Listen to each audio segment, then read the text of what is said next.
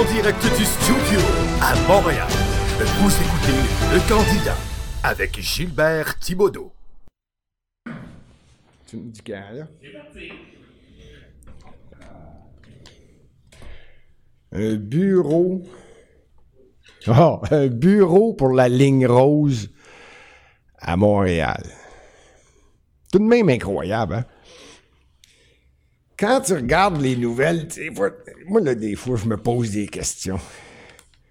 L'Agence régionale de transport métropolitain, la RTM, a reçu 15 millions, 15 millions de dollars pour présenter neuf projets, étudier neuf façons d'améliorer le service de transport commun à Montréal. Ils ont reçu 15 millions en subvention du gouvernement du Québec. Ça, je trouve ça bien.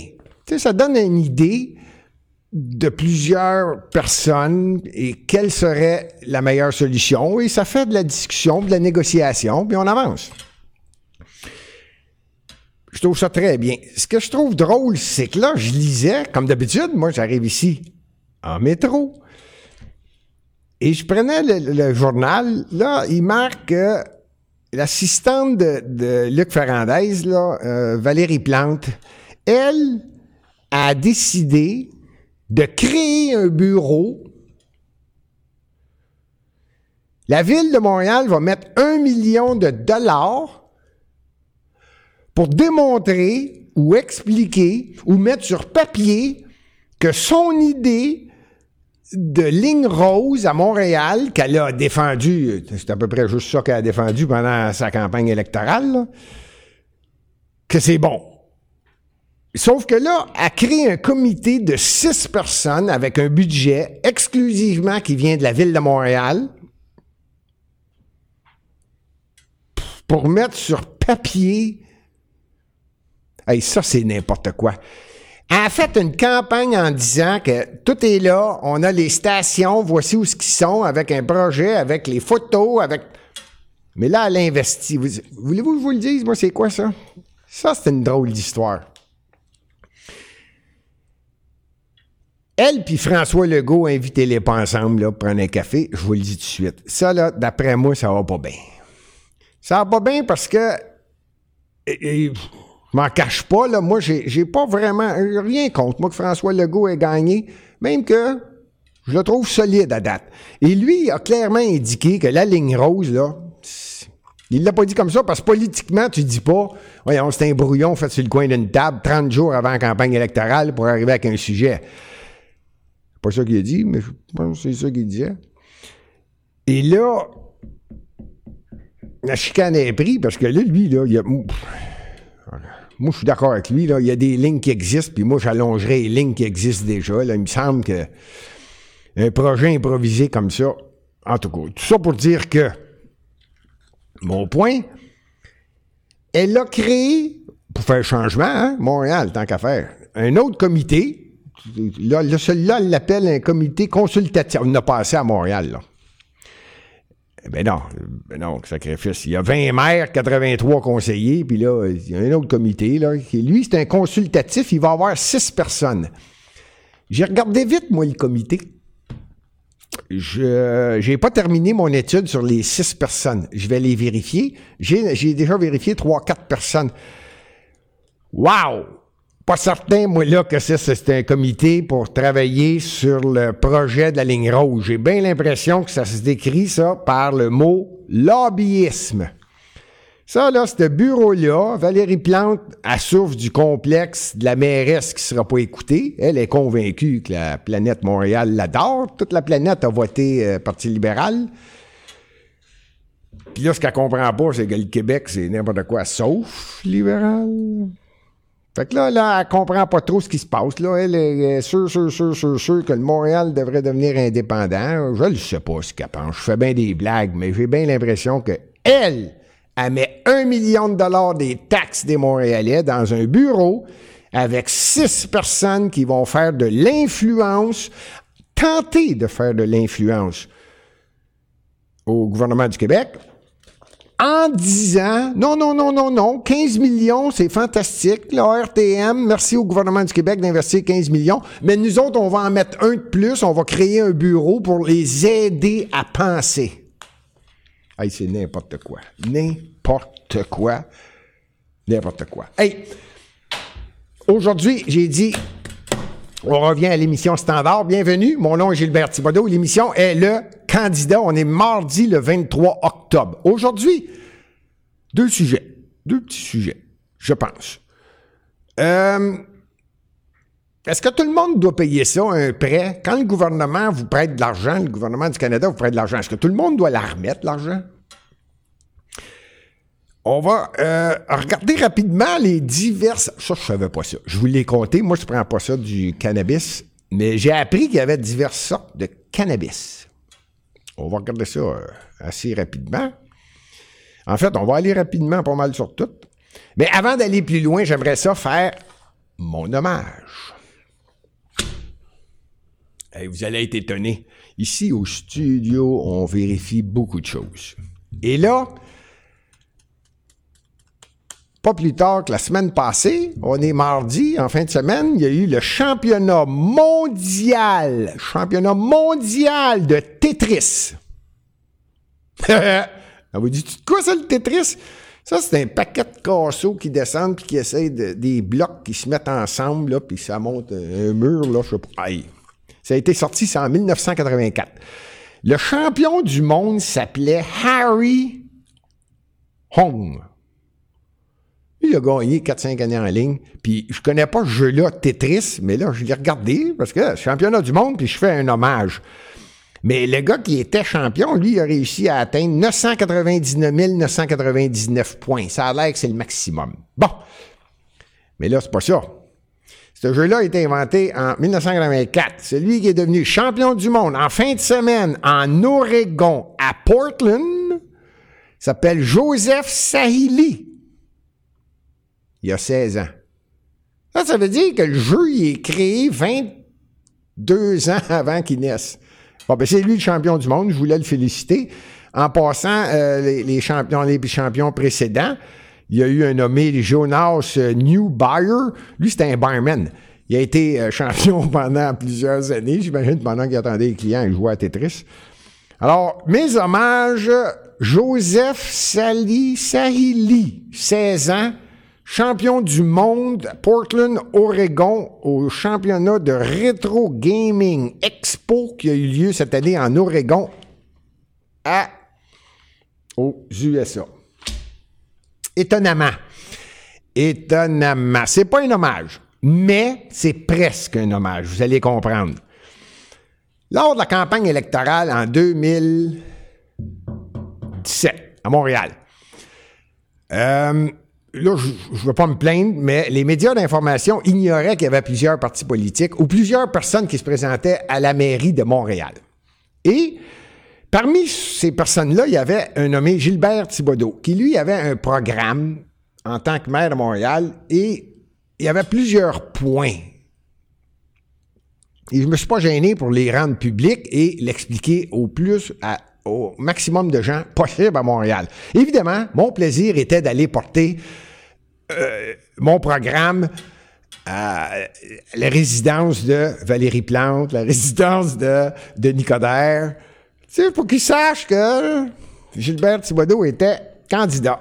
Et dans une de mes euh, promesses, j'avais dit, je vais modifier. J'avais diverses promesses, évidemment. Il y en a une, entre autres, qui était pourquoi payer le compte de taxes à Montréal en deux paiements? Moi, je disais, on va faciliter la vie pour des gens qui ont plus de difficultés à le faire en deux paiements. Pourquoi est-ce qu'on ne le met pas en trois paiements? Et même que c'était dès que Gilbert Thibodeau gagnait, ce serait applicable l'année qui suit. Alors, j'avais dit minimum trois paiements, même que je vais l'évaluer peut-être pour que même que dans le futur, on va se rendre jusqu'à quatre paiements. Fait qu'au lieu d'avoir des paiements aujourd'hui, je ne sais pas, moi, si euh, les taxes de maison, c'est 4 000 ou 5 000, et là, tu as deux paiements de 2500. Bon, ben, tu en aurais trois et ça se diviserait en quatre mois, à tous les quatre mois. C'est, à mon avis, peut-être un peu, ça aiderait. En tout cas, je suis certain. Ben, tenez-vous bien, je viens de vous le dire, c'est pas un hommage, mais c'est des félicitations. Je pense que Valérie Plante, elle l'a gardé, parce que c'était pas dans son programme, là. J'ai tous les programmes de, tous les candidats, et c'était pas dans le sien. Mais là, c'est devenu dans le sien. Je pense qu'ils sont en train d'évaluer ça. J'ai de mes sources sûres. Vous allez voir. J'avais déjà expliqué, quelqu'un me demandait, Gilbert, est-ce que tu te présentes pour gagner? J'ai dit que évidemment tu veux toujours gagner, mais je me dis toujours j'ai des convictions, je suis montréalais, puis moi je passe des idées, puis j'aimerais gagner, mais j'aime ça quand un parti prend une de mes idées puis ils s'en servent. Alors, c'est presque un hommage que je fais à l'équipe Projet Montréal qui vont ils l'ont lu, mon programme, en tout cas. Pour avoir fait ça, ils l'ont lu. Hey, hey, celle-là, c'était un bel hommage, là. On pourrait pas dire que je suis négatif tout le temps. Ça, c'est un hommage. Mon Dieu, elle n'a même pas décollé, celle-là. Ah. Bon. OK. Tant qu'à parler de ville, on va parler de ville. Moi, j'avais prévu à Toronto, vous irez voir, merci ceux qui deviennent, euh, qui suivent ma page politique. Dans ma page politique, c'est écrit c'est moins verbal, hein, c'est écrit. Et j'avais prévu, j'avais prévu deux semaines avant que Tory gagnerait, mais je vérifiais Jennifer Keysmat.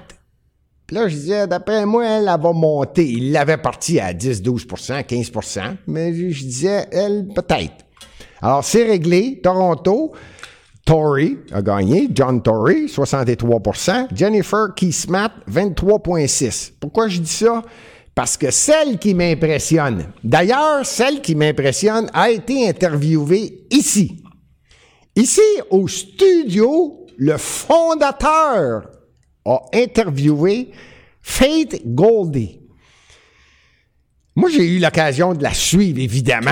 André m'a pas invité pour écouter la conversation avec Faith. Alors, moi, j'ai pas eu l'occasion, mais j'ai suivi la discussion qu'il y a eu avec elle. Très intéressante. Est rapide d'esprit. et il y en a qui vont dire c'est de valeur. Elle a eu juste 3,4% Moi, mon attitude est complètement différente. C'est wow! Elle est partie de 0,00 puis une barre, 3,4% à Toronto. On parle-tu de la plus grosse ville au Canada? elle a fini troisième. Moi, là, je ne sais pas si elle est allée là par conviction, si elle est allée là pour passer des messages. En tout cas, Faith, Faith, Goldie, moi je trouve que c'est... D'ailleurs, c'était sa première campagne. Hein? Première campagne, moi je trouve que c'est euh, très bien. En passant, euh, tant qu'à être, tant, être dans les villes. Toronto, un maire, John Tory, et 25 conseillers la plus grosse ville au Canada, quasiment le double de Montréal. Un maire, 25 conseillers. Ouais, c'est ça. C'est ça. Vous voulez que je compare avec Montréal? Ouais. Montréal, 20 maires, 83 conseillers. Hey, on est-tu dans le champ? On est-tu dans le champ? Oh, ben on a un nouveau premier ministre au Québec. Puis savez-vous que c'est le premier ministre de l'Ontario qui a dit, parce qu'il sait, lui, c'est la province qui dirige. Une ville, ce n'est qu'un instru... C'est une création du gouvernement. Alors ici, au Québec, on a un nouveau premier ministre qui dit qu'il veut devenir fonctionnel. On ça va à peine, je le répète. Hein? Toronto, un maire, 25 conseillers. Montréal, 20 maires, 83 conseillers. Et là, si je reprends mon article de tout à l'heure, vous irez voir le nombre de comités créés.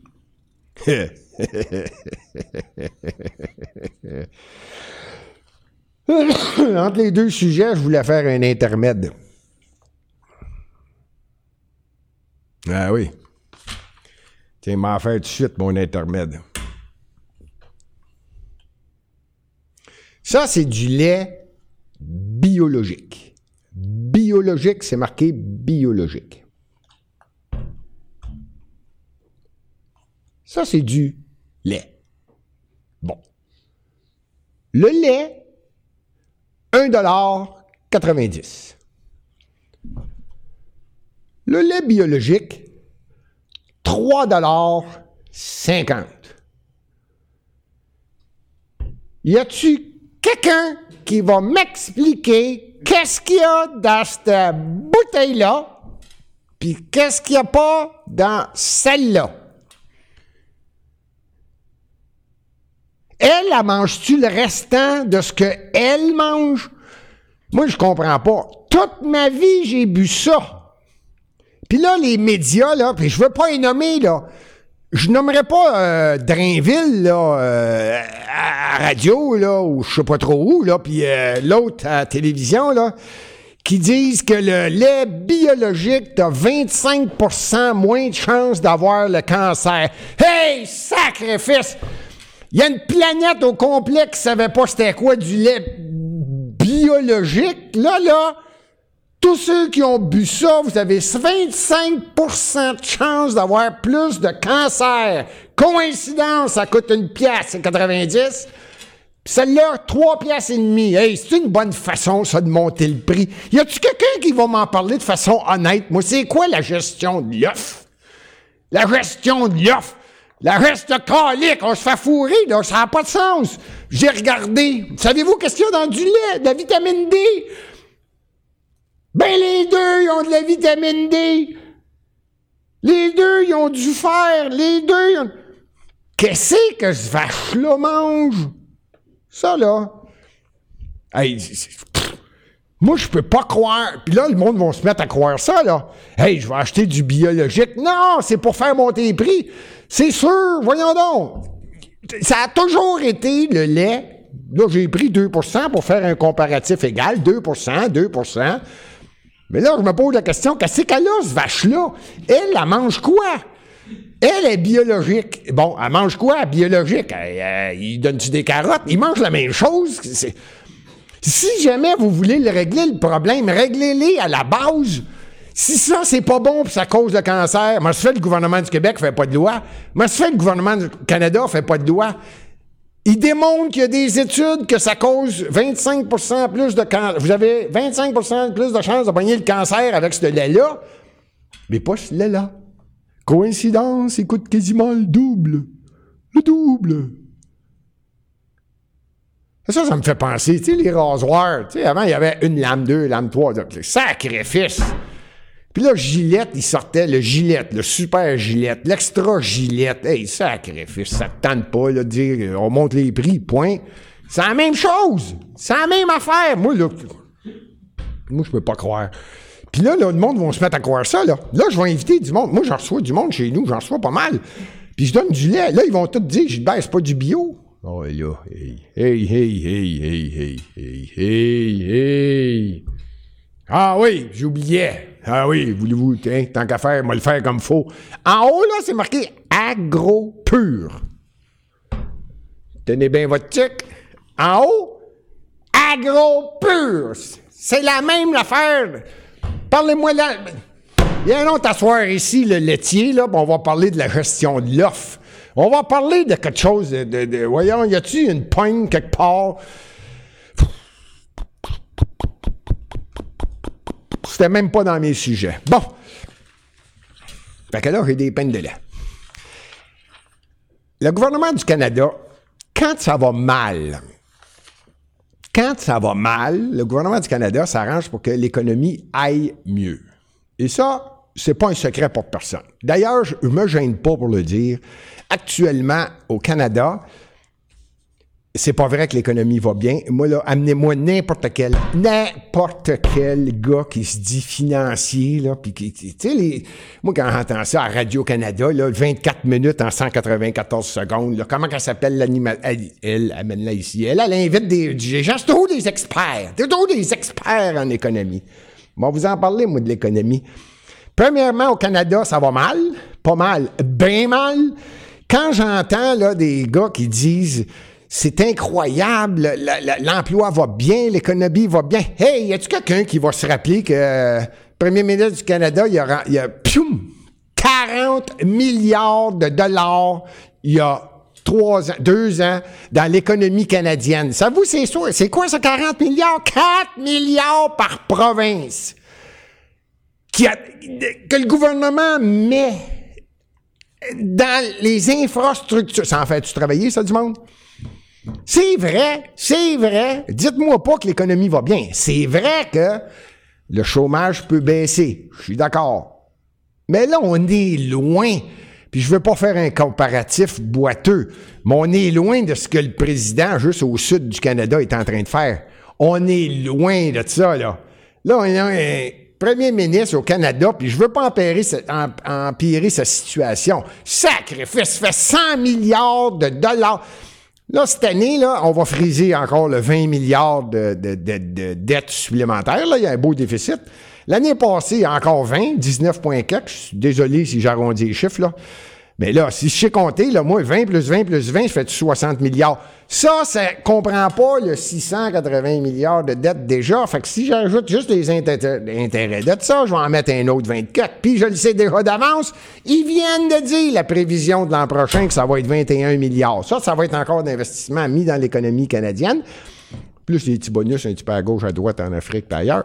Mais c'est pas grave. Ici, on va avoir réussi en, quatre ans un mandat. Un mandat augmenté à dette de 100 milliards de dollars. Moi, je trouve ça phénoménal. Après ça, vous posez des questions. Comment se fait qu'il y a une, une taxe l'essence? Taxe carbone? Tout ça pour vous dire que j'en étais à vous demander est-ce que ceux qui doivent de l'argent au gouvernement du Canada remboursent quand ils empruntent? Alors évidemment, on vient de sortir les chiffres pour le gouvernement du Canada et ses prévisions, le budget va sortir l'an prochain. Alors au hasard, au hasard, je suis retourné un peu en arrière, comme plusieurs peuvent faire, et l'économie a eu un crash en 2008. En 2009, en Ontario, les compagnies d'automobiles n'allaient pas bien. Pas plus qu'aux États-Unis. Alors j'en ai pris une au hasard, Chrysler. Ça allait vraiment mal. Et donc, le gouvernement du Canada a décidé de lui accorder 1,2 milliard de, dollars pour l'aider à traverser ce qui allait mal. Elle l'a accepté et n'a pas encore payé sa dette. Eh bien, dans la projection de cette année, je vous donne pas la nouvelle de l'an passé, là, elle est sortie la semaine passée. Eh bien, euh, le Canada, dans son rapport, c'est écrit noir sur blanc, j'ai seulement que réécrit, le Canada radie la dette de Chrysler. Ça, ça veut dire que L'argent a été prêté en 2009, puis en 2018, si on calcule les intérêts, c'était presque 2,5 milliards de dollars que Chrysler devait. Alors le Canada a dit, OK, vous n'avez pas à nous payer, on radie la dette de Chrysler.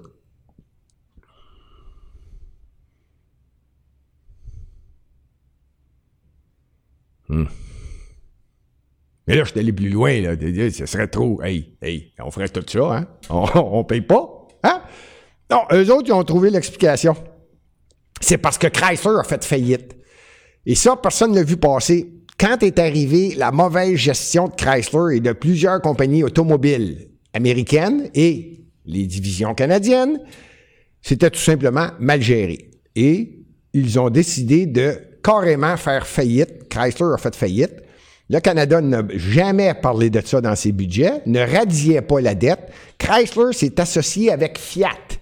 Ils ont créé une autre compagnie, Fiat Chrysler, transféré plusieurs actifs. Ah, vous me suivez? Une fois que tous les actifs, c'est fait. Fait que là, ils ont dit, on n'a pas à payer cette dette-là, c'est pas nous autres. Nous autres, on est Fiat Chrysler. C'est Chrysler qui vous doit 2,5 milliards. Alors, le gouvernement actuel a décidé qu'on va radier la dette, on ne peut pas se faire payer, la compagnie a fait faillite. Tout de même incroyable. Hein? Tout de même incroyable, ça. Quand tu regardes une société de cette puissance-là, de cette grandeur-là, qui a refait de l'argent, ré-grossi, qui arrive avec la chose la plus simple au monde, je ne vous dois rien, j'ai fait faillite. Tout simplement incroyable. Hein? Je ne je commence à travailler sur la projection du budget du Canada. Imaginez-vous ce que je vais trouver comme petite euh, anecdote. J'en revenais pas. On a restructuré, on a fait faillite, on en a parti un autre, on vous doit pas une scène. Le gouvernement du Canada, c'est vrai, radiez-moi ça, c'est 2,6 milliards. Chrysler ne nous doit rien. Moi, si je vous le dis là, c'est parce que je mets la main bientôt sur le budget canadien, puis évidemment, je vais en trouver d'autres, hein. Mais j'en revenais pas. J'en revenais pas. J'ai dit, voyons là. Voyons là. Ça va passer comme du beurre dans. Ça a fait sûrement quelques petites nouvelles. Mais moi, je voulais la garder en mémoire. Je me dis, hey, hey, hey, les élections dans un an, j'ai hâte de voir ça. Bon, là, euh, la semaine passée, j'ai parlé du cannabis et je ne voulais pas passer pour quelqu'un qui était ignare je voulais démontrer que je m'y connaissais et donc, je vais vous dire les sortes de cannabis. J'ai appris qu'il y avait des sortes. Alors, au Manitoba, il s'appelle le Lemon Skunk. Fouillez-moi. En Colombie-Britannique, il s'appelle le Shish Caberry. Au Québec, je pense qu'on a certaines sortes, mais il y en a un, entre autres, le plus populaire, le Purple Chitral. Hein, ça vous impressionne, hein? J'avais l'air d'un gars ignare, mais je connais ça, le cannabis. Au Nouveau-Brunswick, c'est le Kinky Kush. Aux îles du Prince-Édouard, c'est le Nanas. Et le plus cher, c'est le Easy Cheesy au Labrador. Hein? Non, Ici, on vous informe, on vous informe. Alors, je n'irai pas plus loin. J'ai eu beaucoup de plaisir aujourd'hui à parler de ça et euh, je voulais vous annoncer quelque chose là. Ah, la semaine prochaine. La semaine prochaine. Voulez-vous que je vous impressionne? Il y a eu un accord avec. Euh, moi, ça fait longtemps, je vais l'essayer. Ça marche jamais. Oh, oh, oh. Euh, il y a eu un accord qui a changé de nom avec euh, les deux, nos deux voisins du Sud, le, Mexique et les États-Unis. Ça s'appelait l'ALENA, ça a changé de nom. Ça va être le USMCA.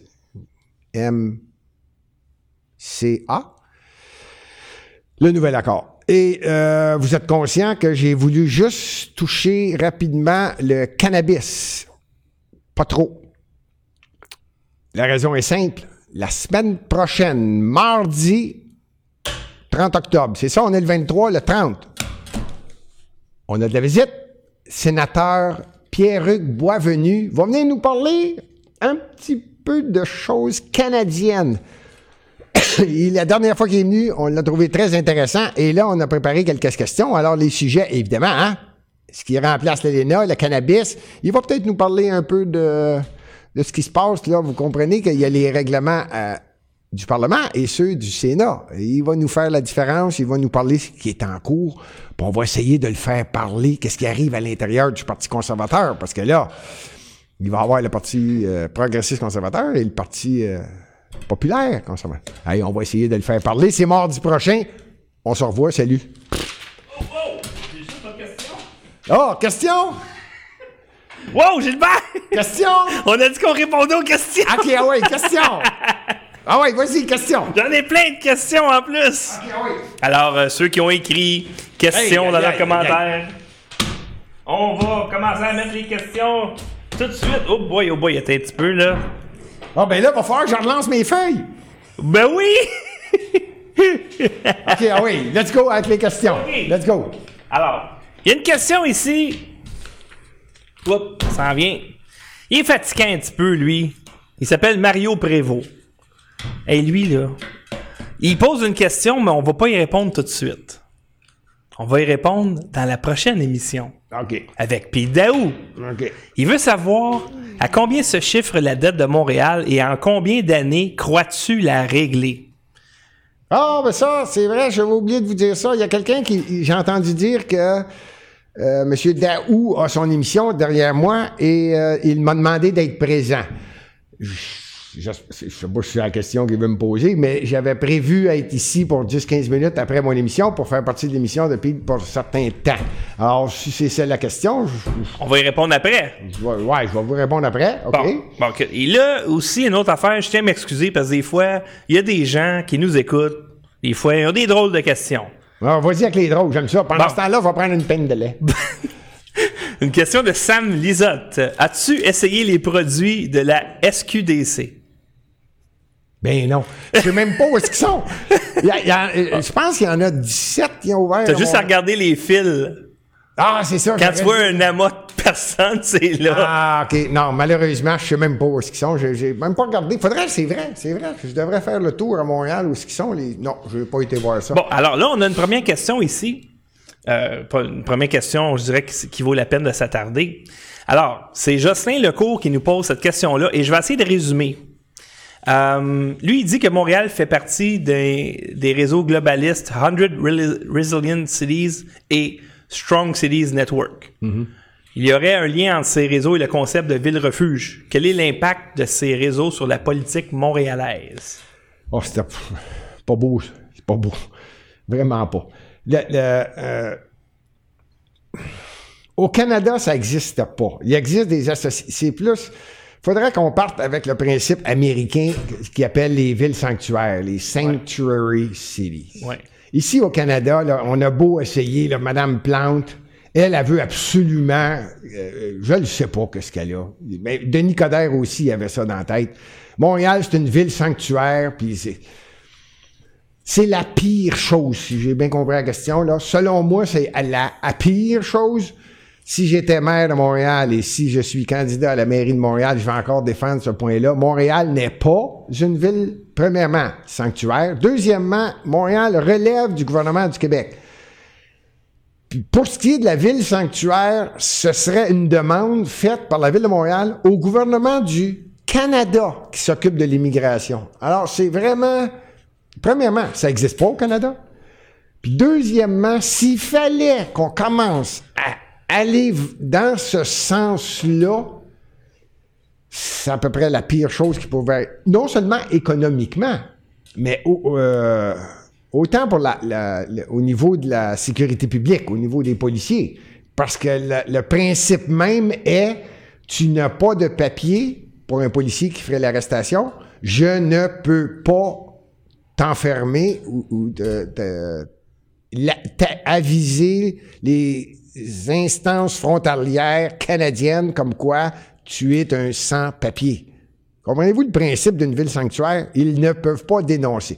Alors, j'irai pas plus loin dans la réponse, mais vous comprenez que non, je ne suis pas en accord que Montréal s'en aille vers cette direction-là. Vraiment pas.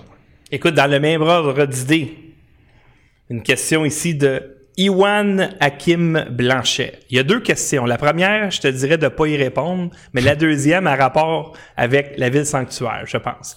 Alors, il a demandé tantôt, euh, parce que tu parlais qu'à Montréal, il y avait pas juste Denis Coderre et Valérie Plante comme candidats. Tu avais parlé d'un troisième candidat qui s'appelle Gilbert Thibodeau. Ben, il avait fait, neuf. il- il fait demander si tu vas l'inviter à un moment donné, Gilbert Thibodeau, à ton émission. Il aimerait ça le connaître. Maintenant, mais, mais il y a une autre question. Il dit La caravane va-tu arriver avant la mi-mandat? Alors, j'imagine qu'il Oui. parle de la caravane Oui. qui part du Honduras. OK, la caravane qui part de Honduras, là, c'est ce que vous parlez, qui a passé par le Guatemala puis qui s'en vient, là. Ils sont rendus au Mexique.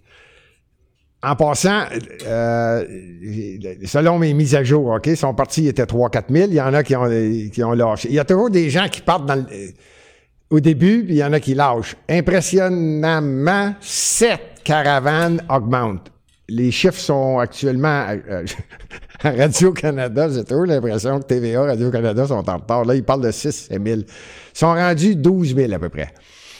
Et euh, s'ils vont se rendre aux douanes américaines, je pense que le début de la caravane, parce que la caravane, c'est pas juste des gens à pied. Il y en a qui profitent de l'occasion quand il y a des camions qui leur offrent du transport. Ils embarquent dans des camions. Fait la caravane est vraiment sur plusieurs, quand je dis plusieurs dizaines de kilomètres de long maintenant. Alors, il y en a qui vont peut-être arriver à la douane américaine, c'est-à-dire au sud-ouest des États-Unis. Ils vont arriver sûrement par en bas, là, San Diego, dans ces coins-là. Alors oui, je pense qu'avant les midterms, la tête de la caravane peut arriver, mais ce ne sera pas le gros de la caravane. Si vous voulez me poser l'autre question tout de suite, peut-être que ça va aider M. Trump parce que c'est dans son texte de parler d'immigration illégale. Mais il en parle, Trump, maintenant, à chaque rallye de la caravane. Alors, s'il en parle, c'est parce que ça l'aide. Et en passant, il fait... Il a augmenté encore la cadence. Il fait quasiment un rallye par jour. Oui, hier, il était à, c'était beau hier, c'était à Houston. Oui, absolument. Avec, pour supporter Ted Cruz. C'est ça, il, supportait C'était symbolique. Écoute, écoute c'est, euh, je pense qu'il y avait 100 000 personnes qui se sont déplacées. Bon, 100 000. On, a, on a suivi ça tous les C'est, deux. euh, c'est écœurant. C'était plein à l'intérieur, puis il y avait 18 écrans géants. Et moi, ça me fait rire. Donald Trump, il fait rien de petit, petit, petit. Un écran géant, là, à partir de 5 pieds, 6 pieds par 3-4 pieds. Non, non, lui, c'est euh, 16 pieds par... Il y en avait 18 écrans, là, tu sais, du 16 pieds par 8 pieds, là, dehors. En dedans, il y avait peut-être 17, 18 000 personnes, puis dehors, il y en avait peut-être 55, 60 000. Alors, il avait mis des écrans partout. Il aime ça, Donald Trump. Il y avait une ligne, oh mon Dieu, de, de plusieurs milles, je pense. Il y avait quelqu'un en moto qui a filmé la ligne. C'est, moi, j'ai jamais vu de mon vivant un politicien aussi populaire que ça. Ah oui. Euh, pour ce qui est du Texas, tout à coup, il y a une autre question qui approche de ça. Oui, j'y donne le Texas, autant chez les, euh, bien évidemment, Cruz. Et euh, cet État-là, je crois qu'il ramasse également les euh, congressistes. Ouais. Mais ça, on va en parler lors de l'émission spéciale ici, le 6 novembre, Oui. avec Alexis Avec Alexis Cossette Cossette-Trudel. Je vais être Alors- avec lui et euh, on va euh, faire la vérification de l'ensemble des 36, 35 ou 36 parce qu'il y en a deux que c'est des partiels. Euh, élection midterm. qui va être très intéressant parce que, encore une fois, les médias ici et ailleurs semblent se tromper sur l'issue finale. Oui, oui, oui, ça. La caravane va peut-être aider, mais je pense que Don- Donald Trump fait euh, d'excellents rallyes. Il y a, il y a- il y a le tour. C'est incroyable. Mais Écoute, on- c'est rendu maintenant que. Avant, il allait, mettons, dans un stade ou un aréna. Là, maintenant, il atterrit, il va dans l'hangar et il rentre. C'est ça. là, on voit l'avion en Sais-tu comment c'est gros un hangar d'avion? Oui, on voit, on voit l'avion en landau, en arrière de lui. Alors, j'ai une dernière question, si tu me permets, euh, Monsieur Pierre Une dernière. Danfous. OK, une dernière. Monsieur Pierre Danfous, Oh, Pierre Danfous, ça, qui je me ne mâche pas ses mots. Oh boy. C'est quoi, et là, je, je lis textuellement, là. C'est quoi la farce des primes de départ en politique? Quand ça fait plus leur affaire, ils partent et quelques années plus tard, ils reviennent. Monsieur Danfous. Monsieur Danfous, il y a une loi qui a été passée qui s'applique à- aux politiciens actuellement. Euh, Regardez bien la petite différence. Avant, un politicien élu, OK? T'es, t'es élu. Vous avez raison, là, je fais juste expliquer la différence. Parce qu'il y en a une, mais vous allez comprendre que pour moi, c'est comme pas encore parfait, là. Un politicien est élu et euh, un an et deux jours après son élection, il arrête. Il y a une prime de départ en fonction du nombre d'années, son salaire, nombre d'années qu'il a été député élu. Il y a une prime de départ, il s'en va. Plusieurs se plaignaient, ça faisait plusieurs années. Donc, ils l'ont changé, cette loi-là. Puis là, je peux en parler. De toute façon, je n'influencerai pas le résultat des élections du 1er octobre 2018. Les résultats ont eu lieu. Vous rappelez-vous, et là, regardez bien le raisonnement de ces gens-là. Je ne veux pas me tromper du chiffre, c'est 22 ou 23. On va parler du Parti libéral du Québec. Je pense qu'il y a plusieurs politiciens libéraux élus du Québec, Parti libéral, qui savaient que le Parti libéral avait de la difficulté et probablement qu'il ne se ferait pas élire. Alors, ils ont annoncé avant l'été, avant. Les élections, c'était en octobre. Pendant quatre ans, ils ont été députés ou ministres. Juste avant l'été, ce qu'on appelle la session se termine avant l'été, et là, les députés relativement en vacances annoncent je me représente pas. Mais ils ne quittent pas La nouvelle loi les oblige à demeurer députés jusqu'au 1er octobre, 8 heures le soir. Ça veut dire dès que le résultat sort. Là, ils ne sont plus députés. Donc, ils ont respecté leur mandat. Ils ne pouvaient plus quitter. S'ils avaient quitté, là, au euh, début de l'été, dire OK, je lâche la politique aujourd'hui, pas de prime de départ. Mais s'ils l'annonçaient juste avant l'été, le temps de donner au Parti libéral la chance de trouver des candidats, ça, ça veut dire qu'il y a un candidat prêt à le remplacer pendant la campagne. Lui finit son mandat. À 8 heures le soir du lundi, il finit son mandat, il reçoit une prime de départ. Parce qu'il a terminé. Vous me suivez? Moi, vous éclairez encore. En fait, je vais vous choquer encore plus, monsieur euh, Pierre Danfouche. Le pire dans ça, c'est que vous venez de comprendre. Tu parles au ministre Coiteux. Bon, ministre Coiteux, il annonce, je ne me représente pas. Il annonce ça au mois de mai. Pensez-vous que lui, durant l'été, on est en campagne électorale, qu'est-ce que vous pensez qu'il fait, lui? Lui, c'est la vacance totale. Il fait juste redonner les dossiers aux nouveaux candidats. Il, y a de toute façon, il n'y a plus un journaliste qui veut y parler. Tu parles plus à Coiteux, tu parles au gars qui a démissionné. Puis tu le sais que de toute façon, il est non fonctionnel le 1er octobre. Il, il travaille plus, ce gars-là. Fait qu'ils ont tout annoncé, mais là, je veux pas dire que juste le Parti libéral. Le Parti québécois l'a fait. Je pense qu'ils l'ont fait au mois de. Eux autres, c'est parce qu'il y a eu une convention, c'est vrai. Et il y en a qui ont démissionné, mais ils ont resté jusqu'au 1er octobre. Mais dès que tu annonces, tu t'annonces, tu dis, moi, là, je suis ministre euh, des peines de lait du Québec. Bon. Puis là, tu dis, je démissionne, je ne serai plus ministre des peines de lait du Québec, mais je vais rester en fonction jusqu'au 1er octobre. Et voici le candidat qui me remplace dans mon comté. Voyons donc, y a-tu un journaliste qui va te demander qu'est-ce que tu vas faire avec les peines de lait? Ben non, tu es non fonctionnel. Donc, tu tombes en vacances, tu es payé, t'occupes plus de rien, rien, rien, rien, rien, puis tu vas avoir ta prime de départ parce que tu as resté jusqu'à 8 heures le soir du lundi. Est-ce que je vous ai éclairé comme faut, bien en fou? Si c'est pas assez clair, Posez-la d'une autre façon, question. Mais ça a changé. Avant, il pouvait, à mi-mandat, la journée même, il démissionnait, il recevait un chèque de départ. La nouvelle loi sont obligés de rester jusqu'à la fin. Ça n'a rien changé. Ils ont juste à démissionner avant, mais je reste. J'espère que j'ai répondu à votre question. C'est clair? Bon, hey, ça m'a fait plaisir. Là, je relance-tu mes feuilles? Ça C'est la première fois, là, je vais lancer la peine de lait, OK?